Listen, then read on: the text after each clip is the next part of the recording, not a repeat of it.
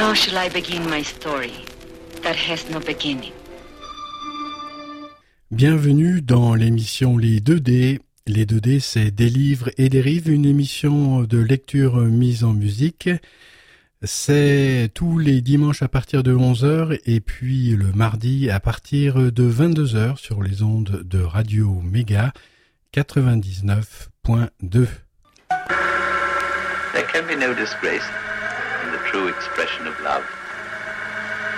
But without it, a man can be coarsened and degraded in mind, body, and soul.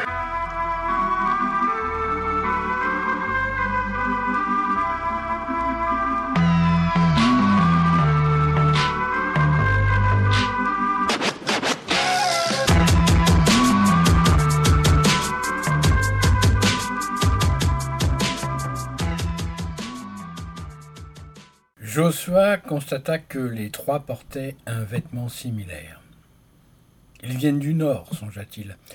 Ce sont des hermines blanches. Leur poil devient bleu quand on les tue. Les saluant, il ajouta Bonjour messieurs, bienvenue à Minstown. Vous avez l'œil, vous connaissez tout le monde ici.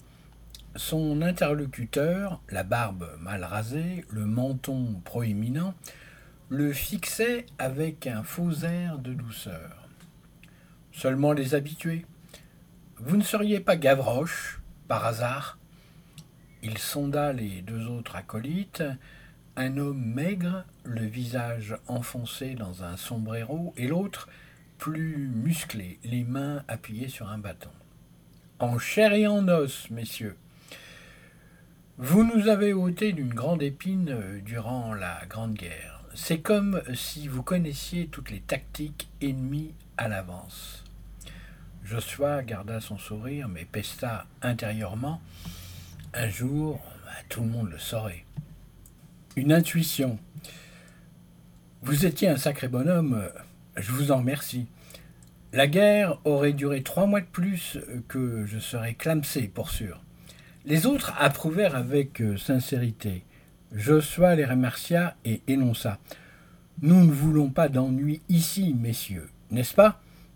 Nous ne sommes euh, que de passage, monsieur Gavroche, et nous ne voudrions pas affronter une telle élite de l'école de la voie du fer. Pour sûr, c'est notre formation nationale qui vous a inspiré la victoire. L'ironie se ressentait. Il devinait probablement la vérité, mais Josua n'eut pas le temps de s'en soucier car Isabella apparut. Bonjour, monsieur Gavroche. Josua grinça des dents, percevant l'attention masculine des arrivants. Par réflexe, il plaça sa paume vers son colt. Celui qui cachait la carabine mit une main sous son manteau, mais le premier interlocuteur intervint. Ravi de vous avoir rencontré, euh, monsieur Gavroche. Nous serons tranquilles. Promis. Merci, messieurs. Isabella s'arrêta près du cheval, un panier à la main. Les nouveaux arrivants s'éloignaient dans la poussière. Le soleil déclinait. Le vent soufflait rêche et chaud. Vous devriez faire attention, euh, mamselle.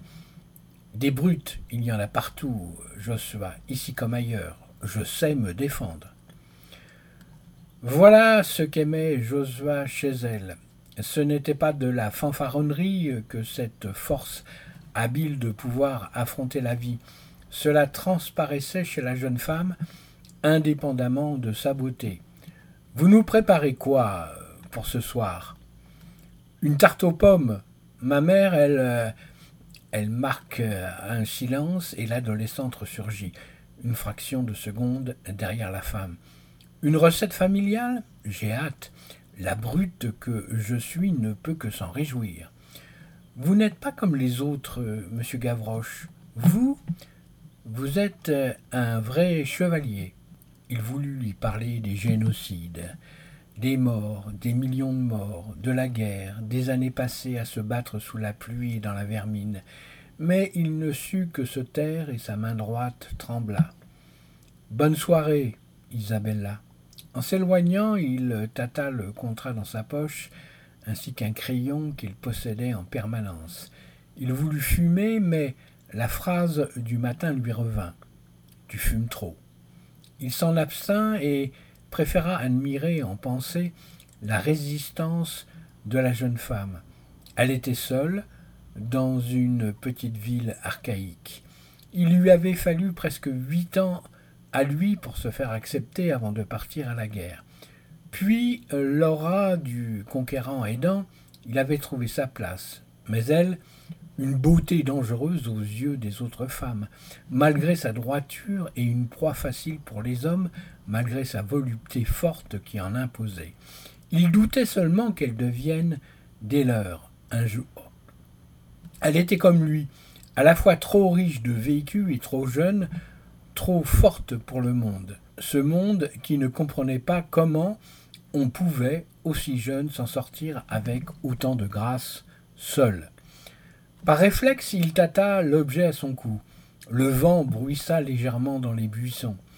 La lune découpait la nuit en rayons clairs. Joshua ne dormait pas. Il comptait les vaches et, malgré son insomnie, cela l'éveillait plus qu'autre chose. Il fumait, ravi d'avoir rempli sa boîte avec la fin de sa réserve. Au total, soixante-dix cigarettes minuscules le trônaient dans sa poche. La tarte aux pommes avait été délicieuse, les convives des locataires charmants. Isabella resplendissante dans son service, mais quelque chose clochait. Il le sentait dans ses os. Le pressentiment du danger l'empêchait de dormir. Brusquement, trois formes nocturnes se glissèrent dans l'ombre, entre les buissons se rapprochant du pavillon. Sans réfléchir, Joshua prit son arme et courut vers l'entrée. Près de la grange, il aperçut un homme visant à une fenêtre avec sa carabine. Il le reconnut immédiatement et tira dans le cœur. Ce dernier s'effondra. Il s'approcha et toucha le menton encore chaud. Ce serait dommage de perdre une si belle pièce. Dans la fatigue, il prit le vêtement et s'en enveloppa. Un bruit dans la grange. Il arma son bras et rentra, se cachant entre les bottes de paille. Le premier interlocuteur de l'après-midi regardait vers la porte d'entrée et attendait quelque chose. Joshua ne réfléchit pas, il tira en pleine tête. Puis, en moins de dix secondes, il entendit des cris, des tirs, le feu et la maison qui brûlaient. Il courut vers la sortie. Le jeune homme n'eut le temps que d'apercevoir les locataires s'enfuyant, la maison dévorée par le feu. Puis il vit le cadavre du troisième homme à l'entrée. Le feu allait trop vite. On ne pouvait déjà plus espérer rentrer. Il cherchait désespérément des yeux Isabella. Isabella paniquait, choquée, terrifiée. Il la savait déjà avec un fusil en main. Il savait que dans son intelligence, elle repérerait leurs points communs. Ce détail qui faisait tout, un manteau bleu. Puis il comprit son erreur et entendit un coup de feu. Joshua tomba à genoux, observant le trou dans son abdomen. Il lui restait une minute à vivre, peut-être deux.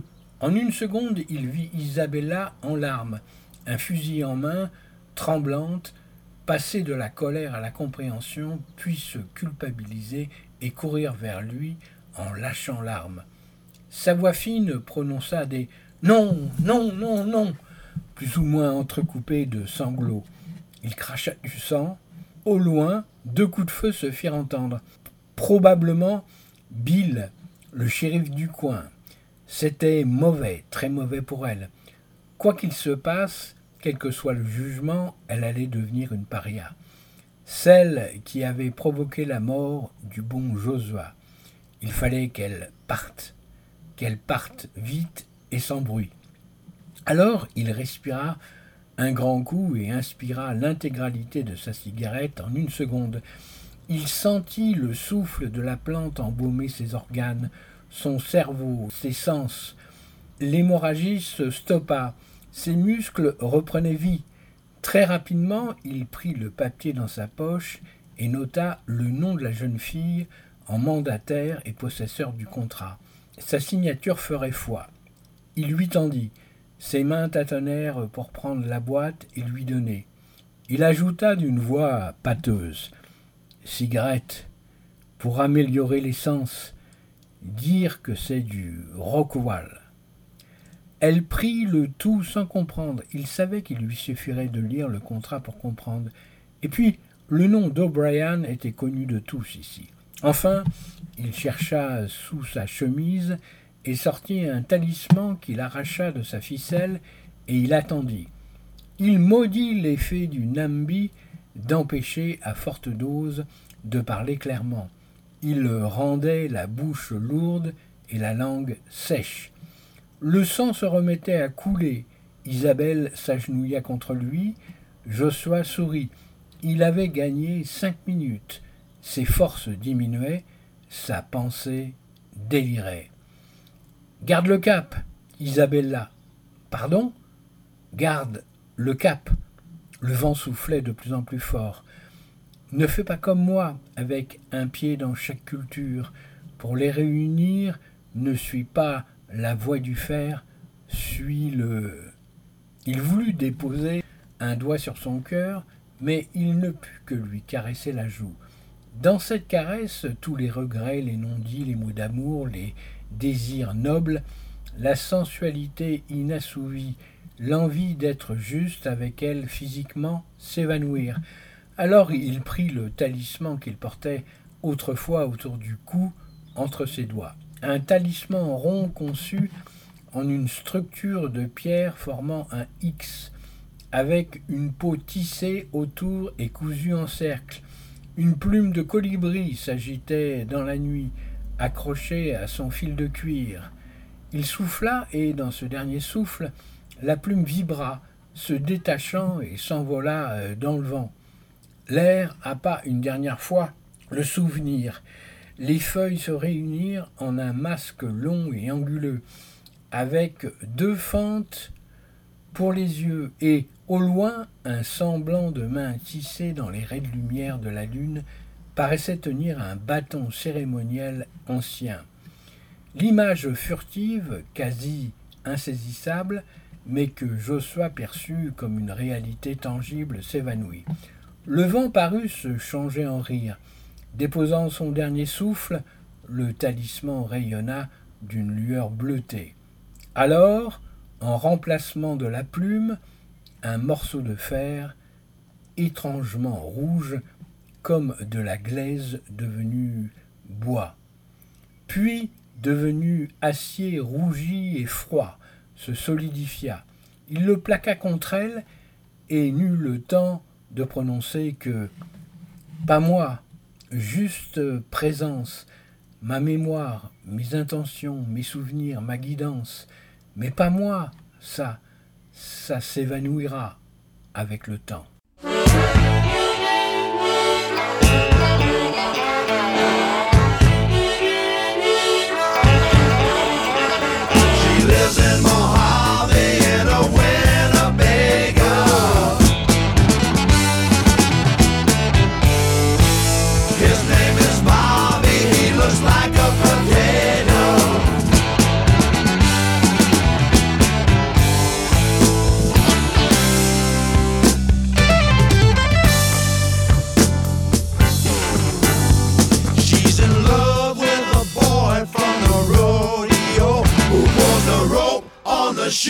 When they let those suckers go.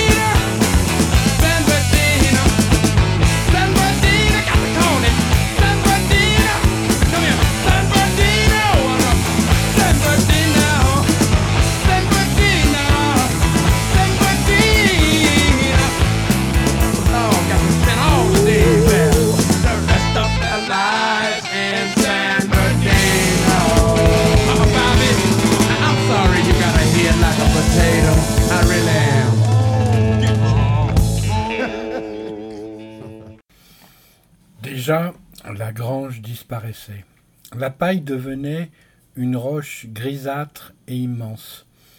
Des falaises taillées dans de la roche dure et humide s'élevaient. À genoux, il tenta de se relever. Isabella l'en empêcha car il perdait trop de sang. Il tendit la main vers des nuages acérés flottant sur des cascades majestueuses qui dévalaient des apics vers les profondeurs de lacs quasi souterrains, tant il s'enfonçait dans les rocheuses. La paille se changea en hutte, d'où une fumée bleue s'extirpait. Des enfants à la peau mate et orangée couraient entre les portes. Une femme splendide, non pas par son corps légèrement rond, mais par sa présence de femme heureuse l'observait. Il voulut pleurer, mais l'épuisement des dernières secondes l'en empêcha. Déjà il ressentait le vent froid des hauteurs lui cinglant le visage, et cette voix qui l'avait toujours accompagné, qui lui avait toujours répété. Un jour tu seras comme moi, un maître de cérémonie, un homme médecine, un gardien de ta propre tribu. Ta famille de cœur sera là, elle t'acceptera pour ce que tu es. Il revit son mentor, son frère, son ami, celui qui l'avait formé aux stratégies de guerre des masques oranges, à leur façon de vivre, âpre mais juste, à leur amour des grands espaces. Il put pleurer uniquement à cause d'un sentiment d'échec. Ce même sentiment qu'il ne put que penser, mais son souvenir lui rappela la fin de la phrase. Ce sera peut-être dans la prochaine vie quand les hommes seront plus sages et qu'ils écouteront mieux la terre. Nous avons tout notre temps, Josua, nous avons tout notre temps. Nous avons tous notre temps. Josua mourut. Isabella prit le talisman et, par réflexe, le mit à son cou. Ses mains tremblaient, les larmes dévalaient son visage pur. Le shérif entra. Sa voix bourrue résonnait. Qui est là? Isabella ne répondit pas. Le talisman entre ses doigts, elle sentit, puis vit apparaître Josua. Un Josua taillé dans une lumière bleutée. Un Josua souriant, contrastant avec le cadavre à ses pieds. Josua Ah, mademoiselle, vous êtes toujours aussi radieuse. Quelque chose clochait. C'est toi? Bien sûr que c'est moi. Qui voulez-vous que ce soit? On a une sacrée belle lune ce soir. C'est moi qui vous le dis.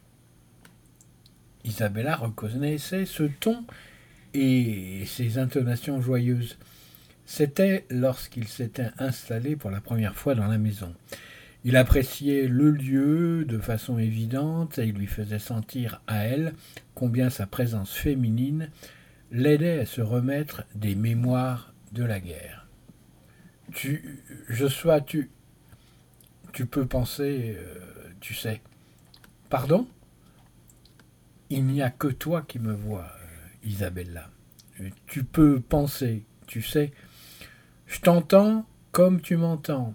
Et si tu ne m'entends pas, un jour, fume du nambi. C'est une plante qui vient de mon pays de cœur. Le visage passa brusquement de l'allégresse à la tristesse.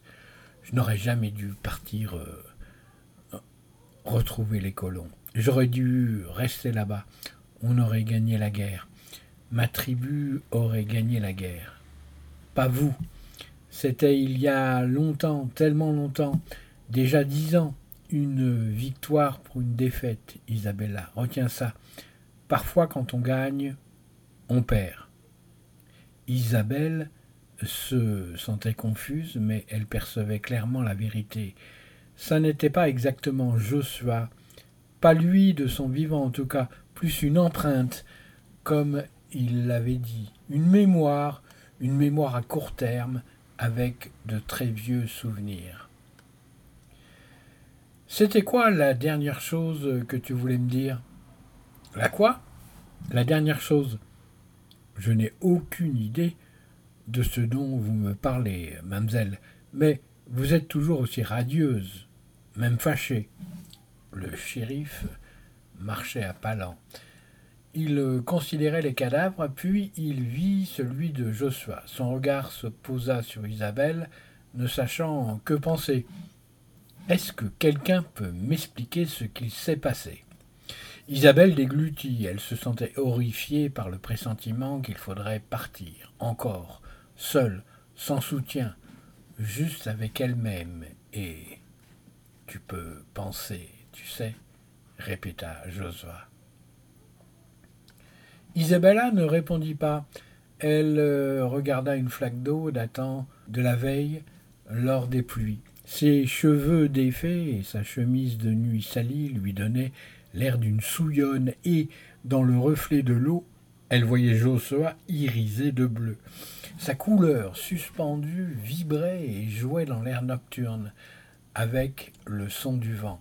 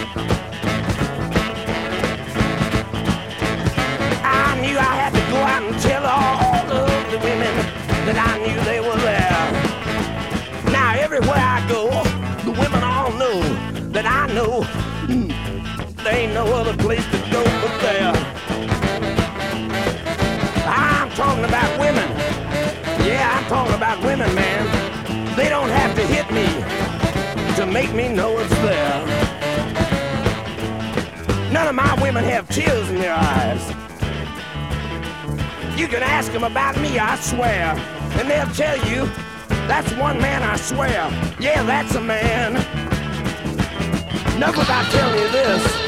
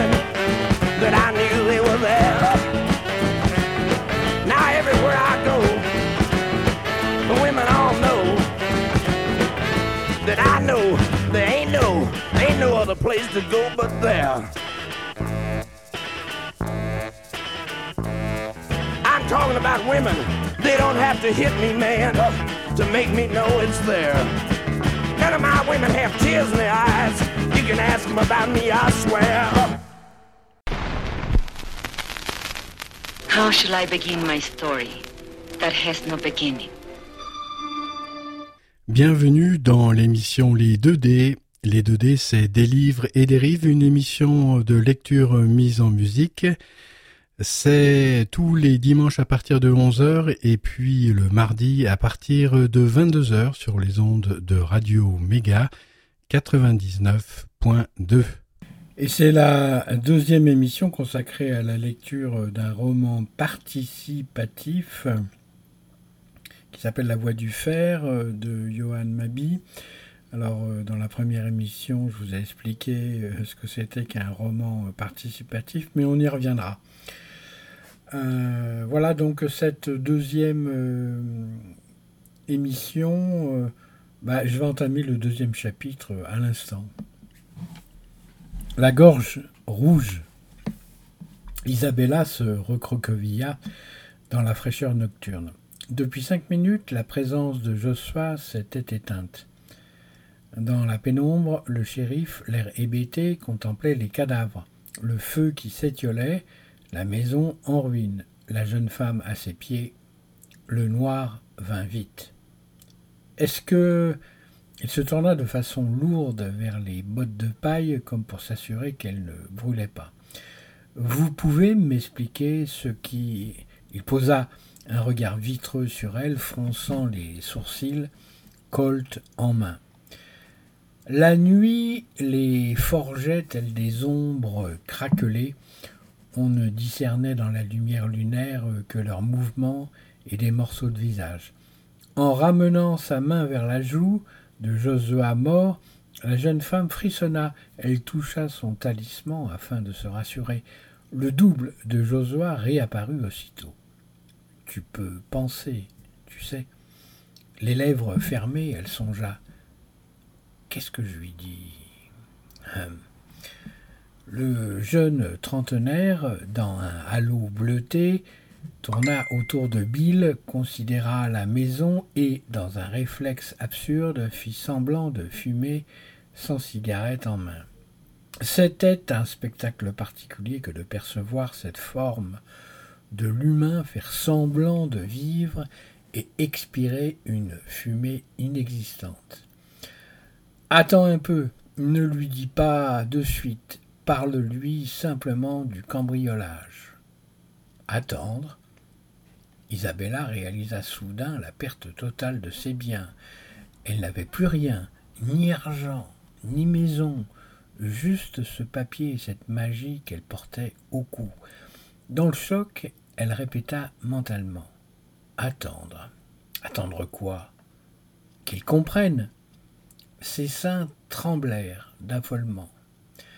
Hein? Mais il va me. Je n'en suis pas sûr.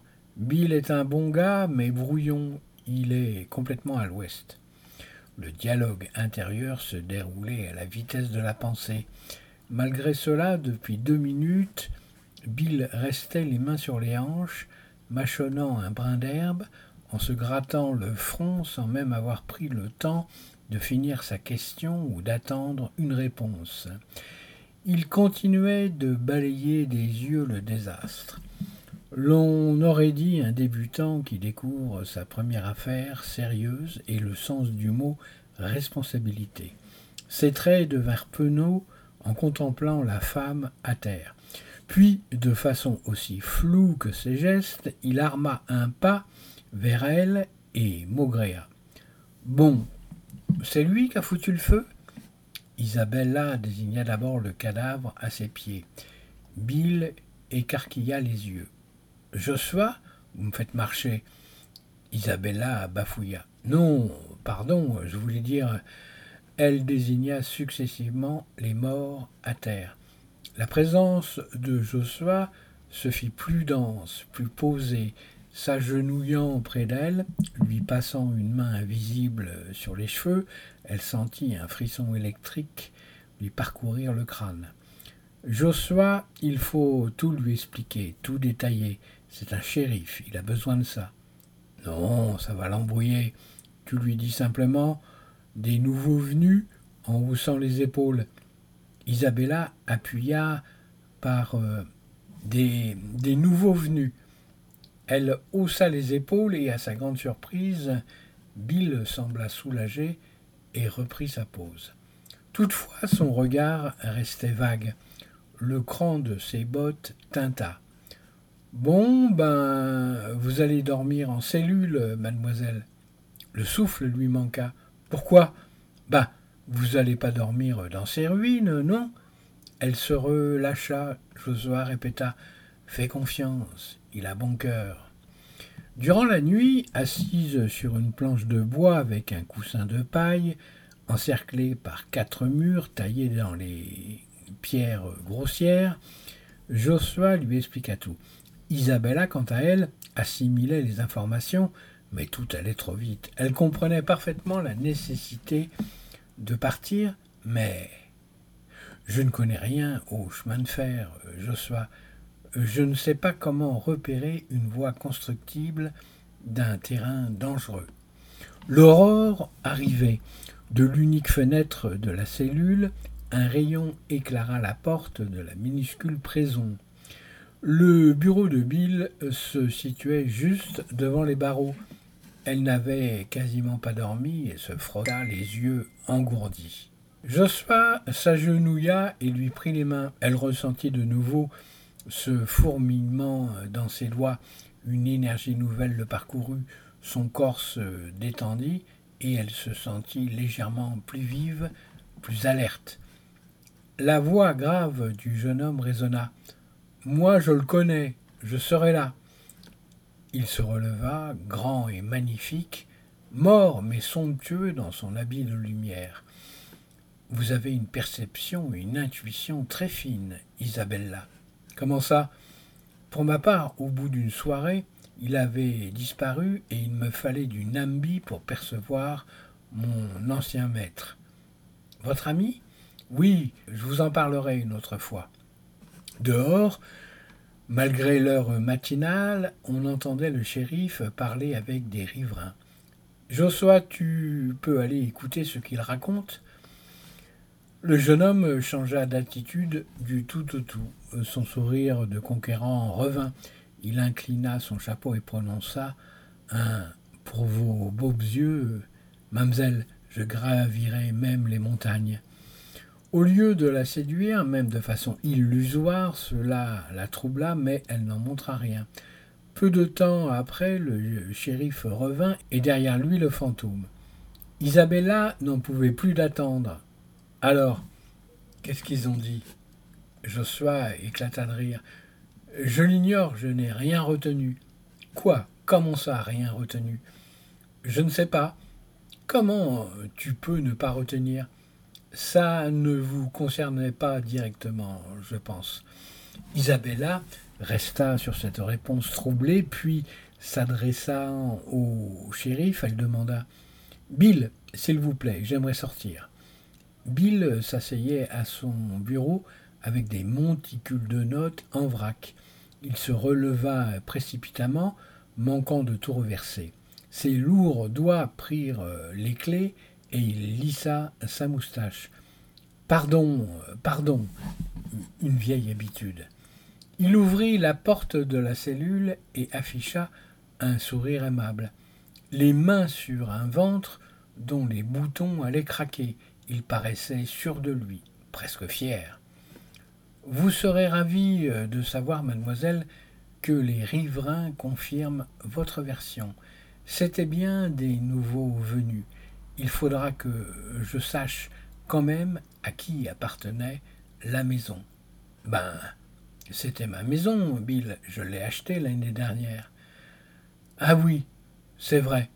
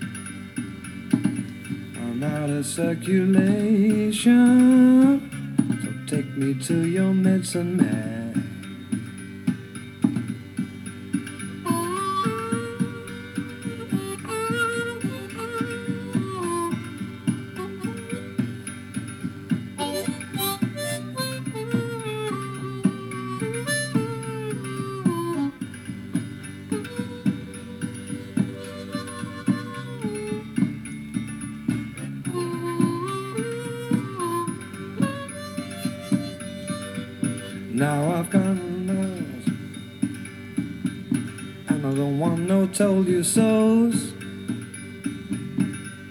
Maybe you were lucky. Funny, that's the way it goes. I'm out of circulation, so take me to your medicine man.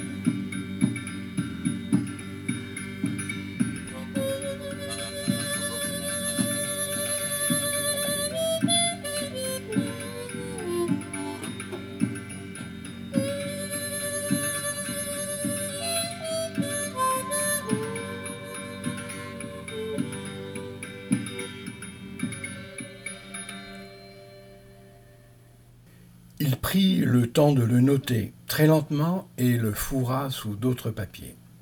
Puis, debout derrière son bureau, le shérif se tortilla, gêné, et tritura ses doigts. Vous êtes libre de revenir quand vous voulez, le temps de vous retourner. Et puis, je vous ai ramené quelques vêtements d'homme pour sortir. Merci beaucoup. Une fois vêtue, Isabella considéra le shérif de nouveau fixe, se concentrant sur une mouche avec un air pénétré. Son doigt tapotait sur son colt. Comment il peut être shérif, Josua Je me suis souvent posé la question, mais il tire bien. Isabella considéra de nouveau sa forme boudinée, notant une nouvelle chose et repartant dans ce qui semblait être une admiration envers la saleté du mur ou le vol des mouches. Peut-être les deux. Bonne journée, Bill. Bill sortit de transe. Revenez quand vous voulez, mademoiselle. Dans la rue, la jeune femme s'attendait à être dévisagée. Le profond sentiment de culpabilité altérait ses sens. Mais il n'en fut rien. C'était comme si les événements de la veille n'étaient pas parvenus au monde. Autour d'elle, le marché matinal commençait à s'installer, les étals se dressaient avec les arrivages de marchandises, poissons, viande, artisanat local, quelques clients flânaient. Josua marchait à ses côtés. Isabella se vêtait d'un pantalon en cuir et d'une chemise doublée d'un veston marron à franges. C'est la quatrième rue à gauche, demande O'Brien. Henry O'Brien. Elle toqua à la porte d'un pavillon privé qui semblait de toute évidence appartenir à un riche propriétaire. Des jardins verts et luxueux laissaient, derrière les grilles, transparaître des serviteurs taillant des haies, des bonnes nettoyant les vitres et tapant les tapis. Une femme d'un âge mûr, vêtue d'un chaperon blanc et d'un vêtement noir, lui demanda son identité. Je viens de la part de Josua Gavroche. Il m'a mandaté pour sa mission. Rapidement, O'Brien se rendit disponible et elle se retrouva dans un salon confortable, assise sur un fauteuil avec des coussins brodés et une tasse de thé posée sur un apron. De la fenêtre, l'air semblait doux, le printemps arrivait, fleurissant les buissons. On se serait cru dans un microcosme de paix verdoyante contrastant avec l'agitation coutumière de la cité. O'Brien, en chemise de nuit, souriait, l'air ensommeillé. Il sirotait son thé avec un air serein. Pardonnez les convenances et l'habit, vous êtes arrivé vraiment tôt. J'ai eu quelques imprévus. Elle lui expliqua tout à l'exception des circonstances de la mort de Joshua. O'Brien afficha une mine de stupeur, puis les larmes perlèrent à ses paupières. C'est une belle mort, il est mort en défenseur, ce qu'il a fait toute sa vie. Un silence. Elle considéra la forme d'O'Brien se recroquevillant sur des pensées de tristesse, puis il se leva très lentement, ouvrit le tiroir d'une commode proche et en sortit de l'argent. Je vais vous donner un pécule pour préparer votre pactage. Gardez bien le contrat avec vous. J'en informerai mes supérieurs. Pour accéder au désert, il vous faudra passer par quelques étapes intermédiaires. Voyons voir les horaires des prochaines calèches. O'Brien consulta une note personnelle et triomphale décréta. Tout va bien, il y en a une dans trois jours pour la prochaine ville de Sartre. Isabella déglutit. Trois jours, c'est plus que suffisant pour que tout le monde se pose des questions et au regard de sa situation de nouvelle arrivée. Il y a quelques mois, sa condamnation ne tarderait pas à être expéditive. Josua confirma ses soupçons. Non, non, non, non. Tu dois partir bien avant. Il n'y a pas plutôt euh, Henri? Henri consulta la note. Si, mais vous devez faire euh, votre sac dans la prochaine ville. Le prochain est dans deux heures. Il est conduit par un de nos employés, Jemp. Josua se frotta les yeux. Mince. Isabelle cligna des paupières et elle eut le temps de converser. Qu'est-ce qui se passe, euh, Josua C'est un conducteur, mais également un contrebandier et de temps en temps un bandit notoire. Il ne fera qu'une bouchée de toi. Enfin, en théorie, sauf si. Euh, pourquoi il travaille encore chez eux alors? C'est O'Brien, son employeur, et James a l'art de paraître le plus propre du monde. Mais on n'a pas vraiment le choix. Isabelle arbora alors un maintien superbe. Lissant comme elle pouvait sa chevelure d'ébène, elle se redressa, prit un sourire contraint mais jovial et plaça ses mains sur ses genoux. Ce sera parfait, Henri. Merci beaucoup. Henri, soulagé, lui tendit une enveloppe pleine de billets en se rasseyant. Puis il la scruta. Isabelle se sentit mal à l'aise. Je vais quand même vous donner un couteau au cas où le voyage dure presque un jour. On ne sait jamais. Isabelle prit même le temps d'acheter un colt et de quoi manger et boire. À l'heure dite, elle se retrouva devant la calèche, cette dernière portée par quatre chevaux. James la salua. Il possédait une musculature trapue aussi ainsi qu'un large sombrero. Son foulard jaune lui cachait une partie du visage, mais on devinait un sourire bestial à la vue de la jeune femme. D'une voix tonitruante, il annonça le prochain arrêt, mais personne d'autre ne monta.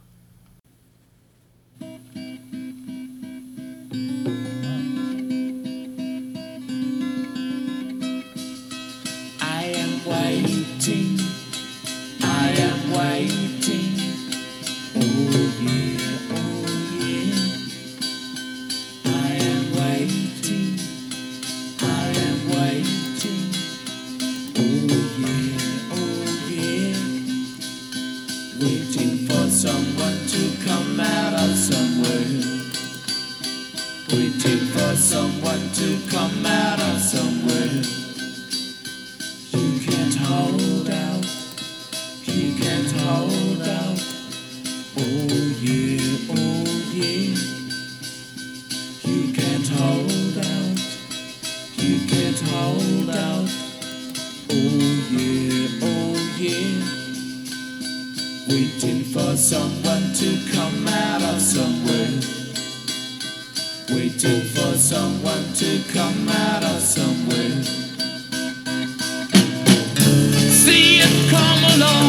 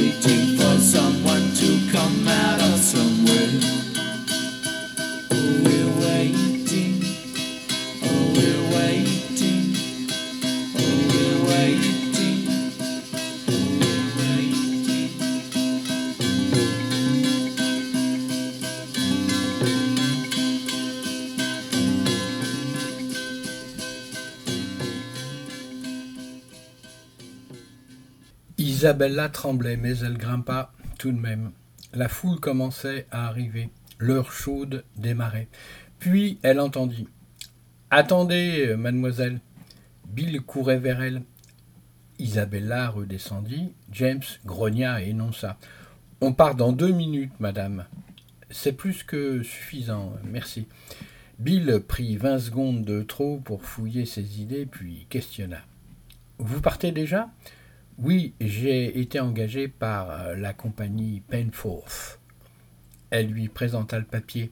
Il le lut, vit la signature. Soudain, euh, sur ses prunelles, un rayon de lucidité le traversa. Il considéra la femme, la signature et la situation et prononça lentement. Il n'y avait qu'une seule carabine pour les bandits. Tout le monde me l'a confirmé. Il la fixa, stoïque, le regard pénétrant. Il considéra la signature, la confiance dont elle témoignait. Puis il inclina son chapeau. Mais bon, il lui fallait sûrement une seconde carabine pour se défendre. Pas vrai? Sûrement. Josua, c'était un gars bien, un gars qui se trompait jamais. Un. Il expira, légèrement rouge. Dans cette expiration, l'intégralité de ce qu'il espérait devenir un jour, l'image, l'exemple ardemment désiré que portait Josua au cœur des hommes, et surtout au sien, le cœur de Bill transparut. La tristesse coula sur son visage comme mue par un sentiment d'échec trop répété. Un vainqueur. Bonne journée, mademoiselle. Sans un mot, Bill se retourna et s'éloigna dans la cohue. Ses pas lourds résonnaient comme ses mots. Isabella grimpa à la place avant, à côté du conducteur. Elle préférait l'avoir à l'œil. Ce dernier ne put empêcher un sourire envieux tordre son visage. Dans le chaos des roues, elle se plut à contempler le silence des plaines arides. Les rares buissons accrochaient les yeux et serpentaient entre les dunes. Au loin, des coyotes en meute glapissaient sur des rocheuses. Le soleil aspirait de ses rayons les lentes étendues de sable, laissant deviner la présence du désert à proximité. Aucun nuage à l'horizon ne teintait de pluie ce portrait.